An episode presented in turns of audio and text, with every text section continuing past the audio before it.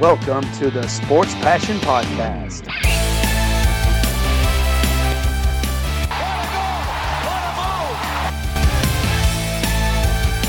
Oh, blocked by James! LeBron James with the rejection. And here's your host, Lars Marendorf. Einen wunderschönen guten Abend und herzlich willkommen zum Sport Passion Podcast. Ich bin immer noch in der Metropolitan Division unterwegs und es geht jetzt von Philadelphia aus in Richtung Westen und fast in einer geraden Linie nach Columbus in die Nationwide Arena. Und das nur noch kurz als kleiner Schwenk zur Seite. Die nächsten Arenen sind alle minimal auseinander. Also wer sich mal den Spaß machen will, zu gucken, die Arenen der Metropolitan Division ab Philadelphia unterscheiden sich nur noch minimal im Breitengrad. Also da war es schon ein bisschen Recherchearbeit, aber es macht ja auch Spaß, da herauszufinden, welche denn tatsächlich am südlichsten sind und von da aus dann eben wieder nach Norden zu gehen. Wir sind jetzt eben in Columbus, wir sind in der Nationwide Arena und da spielen die Blue Jackets. Und die Columbus Blue Jackets, die gibt es seit 2000 in der NHL. 20 Jahre sind das, 20 Spielzeiten sind das, 20 Jahre sind es nicht. Aber es sind ja 20 Spielzeiten und in den 20 Spielzeiten haben sie sechsmal die Playoffs erreicht und der größte Erfolg, der war tatsächlich erst vor zwei Jahren, 2018, 19. Da haben sie das erste Mal eine Playoff-Serie gewonnen und das war schon eine Riesensensation. Da haben sie nämlich die Tampa Bay Lightning, die den Rekord für das beste Team der regulären Saison da eingestellt hatten, in einem Sweep mit 4 zu 0 rausgeschickt. Also 2018, 2019 erfolgreichste Spielzeit der Blue Jackets bisher in ihrer Vereinsgeschichte. Im Jahr darauf haben sie dann nochmal diese Qualifying-Runde gewonnen, dann aber eben gegen Tampa verloren. Und letztes Jahr haben sie Playoffs nicht erreicht. Da waren sie Achter in der Central Division, hatten von 56 Spielen 18 gewonnen, 48 Punkte waren es dann am Ende. Und ja, wenn man jetzt, man kann sich jetzt natürlich die Statistiken angucken aus dem Vorjahr. Powerplay zum Beispiel war auf Platz 27, Unterzahlspiel war Platz 21. Sie hatten 134 Tore geschossen, das war nur Platz 29 und haben 184 bekommen. Das war Platz 25. Dann kann man jetzt natürlich auch nochmal so in den, in den Corsi-Wert reingucken. Auch da lag sie sehr weit unten, Platz 27 war das Ganze. Ähm, man hört so ein bisschen an meiner Stimme, dass ich da, ja, ich verspüre nicht so die große Begeisterung, was jetzt gar nicht unbedingt was mit den Blue Jackets an sich zu tun hat, sondern mit der Tatsache, dass der Kader, den sie letztes Jahr hatten, nicht mehr megamäßig viel mit dem Kader vom nächsten Jahr zusammen hat, äh, denn sie haben nicht nur jetzt in der Offseason ein paar Deals gemacht, sie haben schon angefangen im letzten Jahr. Und da war ja jetzt hier den Rückblick haben aufs letzte Jahr, kann man schon nochmal gucken, okay, ähm, was ist denn da passiert? Also sie haben zum Beispiel mit David Savard einen ihrer besten Verteidiger abgegeben nach Tampa. Äh, sie haben mit Nick Folino jemanden, einen Veteranen abgegeben, der vielseitig einsetzbar ist zu den Maple Leafs. Ähm, und äh, ja, haben da eben entsprechend schon mal ein bisschen was abgegeben an Qualität. Riley Nash ist auch noch zu den Maple Leafs gegangen, aber das ist jetzt eher so ein kleinerer Deal.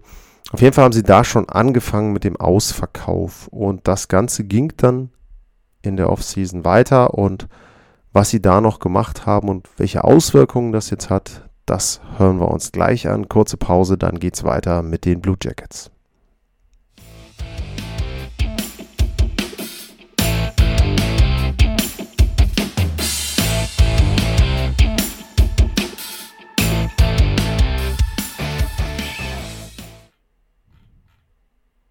Zurück beim Sport Passion Podcast. Und ich habe es gesagt, wir schauen uns mal an, was in Columbus so passiert ist im Sommer.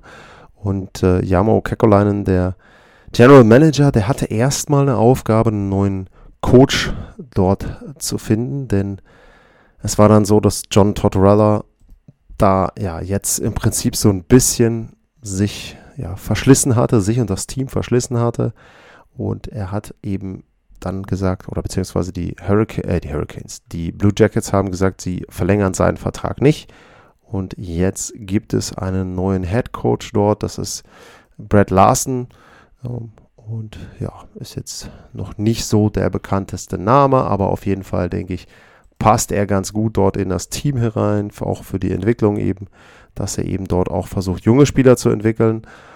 Und das ist schon ein gutes Stichwort, junge Spieler. Ich hatte die Deals schon erwähnt, die sie in der Phase vor der Trade Deadline gemacht haben. Und jetzt ging es weiter eben ja, mit Deals, die jetzt auch rund um die Sommerpause gelaufen sind. Und sie hatten erstmal, muss man sagen, im Draft, im letzten Draft hatten sie dann drei Erstrunden-Picks insgesamt. Also da haben sie schon mal die Möglichkeit gehabt, sehr, sehr viel dort zu verpflichten und dementsprechend ihren ja, Stockpile, also das Reservoir sozusagen an guten jungen Spielern dort erstmal wieder dann aufzufüllen und dort eben entsprechend sich auch neuere junge Spieler zu holen. So.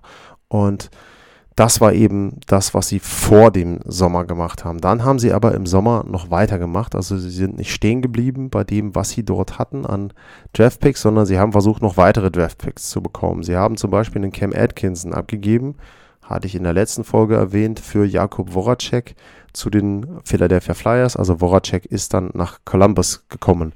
So, dann ähm, gab es einen Deal mit den Chicago Blackhawks. Da kam Seth Jones dann nach Chicago und die Columbus Blue Jackets haben eben entsprechend wieder noch ein paar ja, kleinere Deals dort bekommen und dann ist es eben so gewesen, dass sie dort eben auch wieder Draft Picks bekommen haben, von den Blackhawks eben auch einen Conditional First Round Pick. Das heißt also im nächsten Jahr haben sie in der ersten Runde schon mal wieder noch weitere Erstrunden-Picks. Und ähm, Michael Del Zotto ist auch noch gegangen, aber das war dann auch nicht mehr so der große Name. Ja, und was heißt das jetzt eigentlich alles für die Blue Jackets, beziehungsweise wie wirkt sich das aus auf den Kader?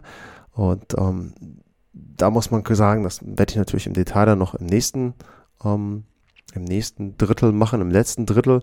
Aber sie haben auf jeden Fall dafür gesorgt, dass sie kaum noch langfristige Verpflege, Verträge haben. Es sei denn, es sind jüngere Spieler. Also Voracek kann man natürlich da noch nennen mit 32 Jahren und drei Jahre Vertrag. Aber auch da gucken wir mal, komme ich gleich auch noch zu, was sie denn da machen könnten. Ähm, es sei denn, es sind junge Spieler, lange Verträge, habe ich eben erwähnt. Es gibt zum Beispiel einen neuen Vertrag für Zach Wierenski, den sie im Sommer noch gemacht haben. Und das ist für mich so ein Zeichen, was sie auch setzen wollten, glaube ich. Die letzten Jahre waren ja immer so, dass sie Spieler verloren haben, wo man gesagt hat, okay, um, ähm, das wären ja eigentlich Spieler von der Leistungsfähigkeit her, die man doch durchaus halten möchte. Aber dann hatten sie eben nicht die Möglichkeit. Artemi Panarin wäre da eben zu nennen, Seth Jones wäre da zu nennen, andere Matt Duchesne und so weiter. Also sie hatten ja sehr, sehr gute Spieler in ihrem Kader.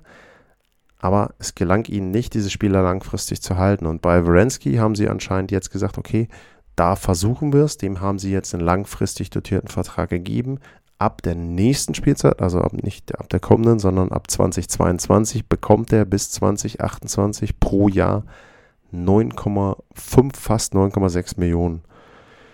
Da muss ich sagen, wenn man den Deal alleine betrachtet, die ist er nicht wert für mich. So gut ist er nicht. Man muss aber auch genauso deutlich sagen, Columbus musste den Deal machen. Warum? Weil du irgendwann mal sagen musst, ich möchte meine eigenen guten jungen Spieler halten. Und das fand ich zum Beispiel sehr, sehr positiv im Sommer, dass sie diesen Deal gemacht haben. Und ansonsten bei den ganzen anderen Trades kann man natürlich sagen, ja, ist jetzt ein Ausverkauf, sie geben Leute weg und so weiter und so fort. Nur, ich finde, das, was sie im Moment machen, ist sinnvoller als manch anderes Team. Die Columbus Blue Jackets haben nämlich gesagt, okay, wir sind nicht gut genug, um den Titel zu gewinnen. Wir sind auch nicht gut genug, um in den Playoffs vielleicht mal zwei Runden zu gewinnen. Also geben wir die Spieler ab, die bei uns unzufrieden sind. Wir versuchen uns dafür Draft-Picks zu holen. Wir versuchen den Wert, den Veteranen haben, vor allem vor der Trade-Deadline dort einzulösen. Sehr, sehr gut, da First-Round-Picks zu bekommen. Das haben sie gemacht und jetzt haben sie eben, wie gesagt, viele Draft-Picks. Sie haben viele junge Spieler, die kommen können in den nächsten Jahren und da versuchen sie jetzt einen Kader aufzubauen für die Zukunft und was da in dieser Saison passieren kann, was mit diesem Kader in dieser Saison vielleicht eben passieren muss, auch an einigen Stellen. Das hört ihr gleich. Kurze Pause und dann gibt es den letzten Teil zu den Columbus Blue Jackets.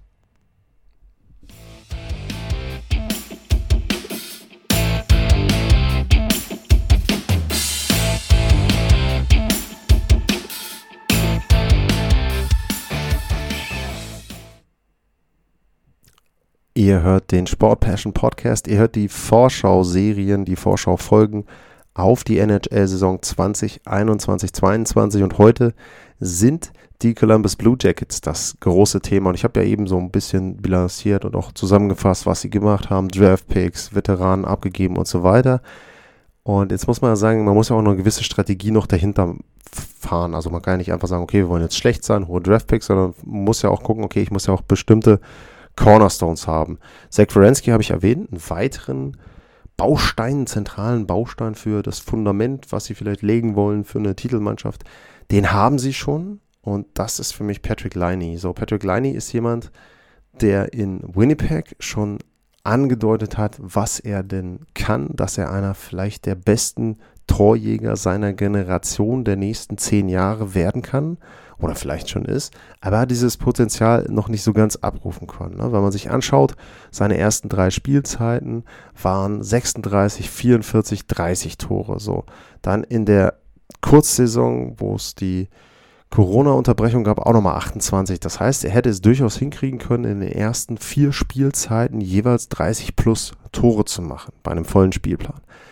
So, letztes Jahr dann kam der Tausch. Er war unzufrieden in Winnipeg, hatte ein einziges Spiel gemacht. Hat er übrigens zwei Tore gemacht, also gar nicht schlecht. Und ist dann eben für Pierre-Luc Dubois nach Columbus gewechselt. So, und da muss man jetzt eben sagen, okay, ähm, ja, äh, was hat er denn da geleistet? Und dann ist es eben so, er hat nicht viel geleistet. Zehn Tore in 45 Spielen, 21 Punkte ist jetzt nicht unbedingt das, was man sich erwartet hat.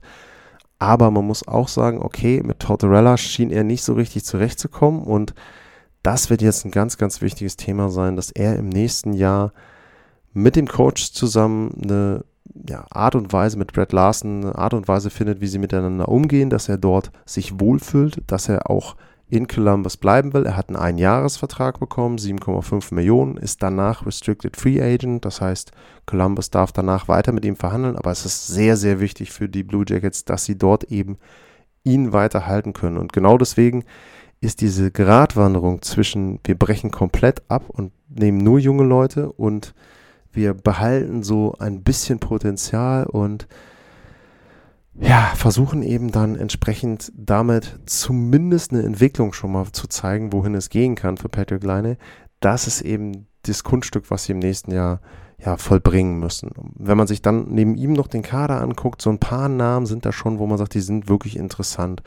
Ähm, Jack Roslovic zum Beispiel ist jemand, der auch kam in dem Deal mit Pierre-Luc Dubois. Der könnte sogar die erste Reihe übernehmen als Center das ist auch jemand, hat großes Potenzial vielleicht, aber das muss er jetzt auch langsam abrufen. Max Domi in der zweiten Reihe ist der nächste. Ne? Da muss man genauso sagen, auch da erwartet man eigentlich mehr.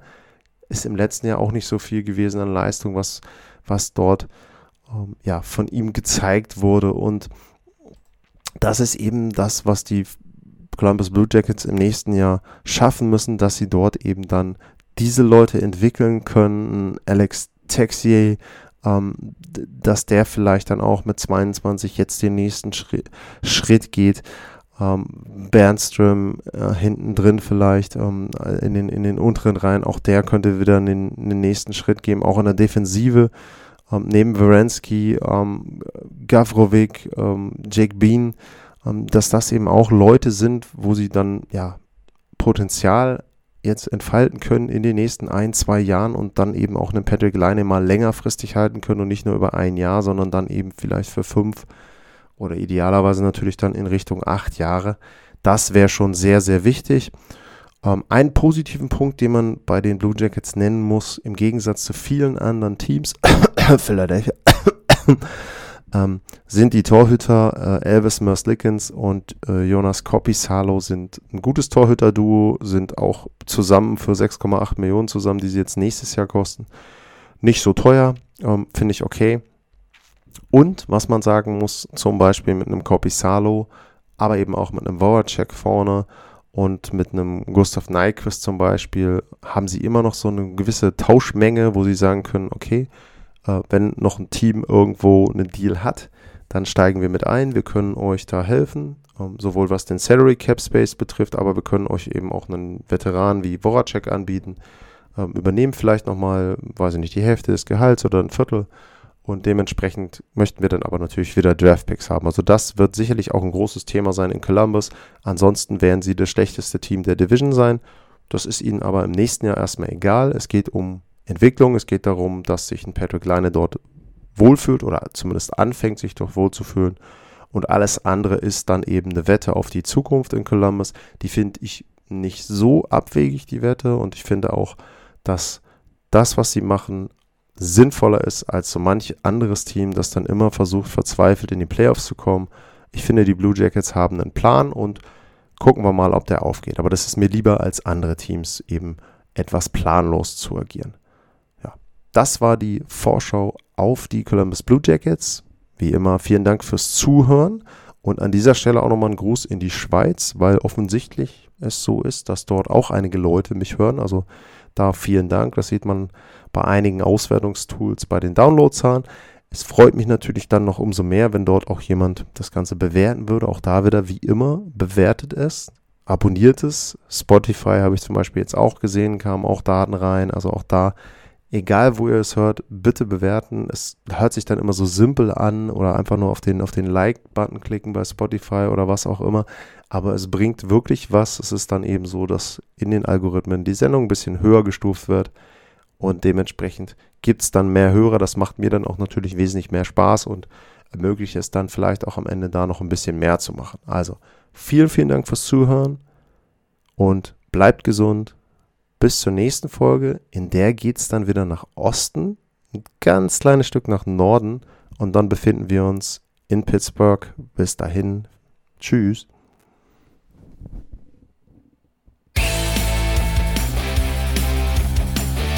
Sportliche Grüße. Das war's, euer Lars.